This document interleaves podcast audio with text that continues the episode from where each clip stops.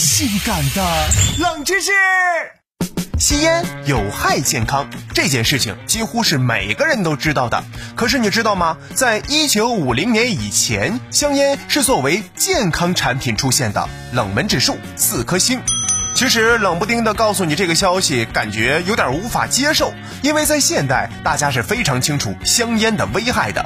可是，在当时，很多烟草公司是有一定的运作的。他们第一个运作方式就是找医务工作者做广告代言，让消费者认为这些品牌的烟草是安全的，甚至是有保健功能的。再后来，二十世纪初的时候，人们就逐渐发现了烟草和肺部的疾病是有关联的。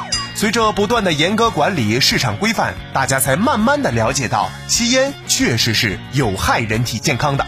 从未听过如此性感的冷知识，这就对了。抽烟吗？戒了。啥时候戒的？明天。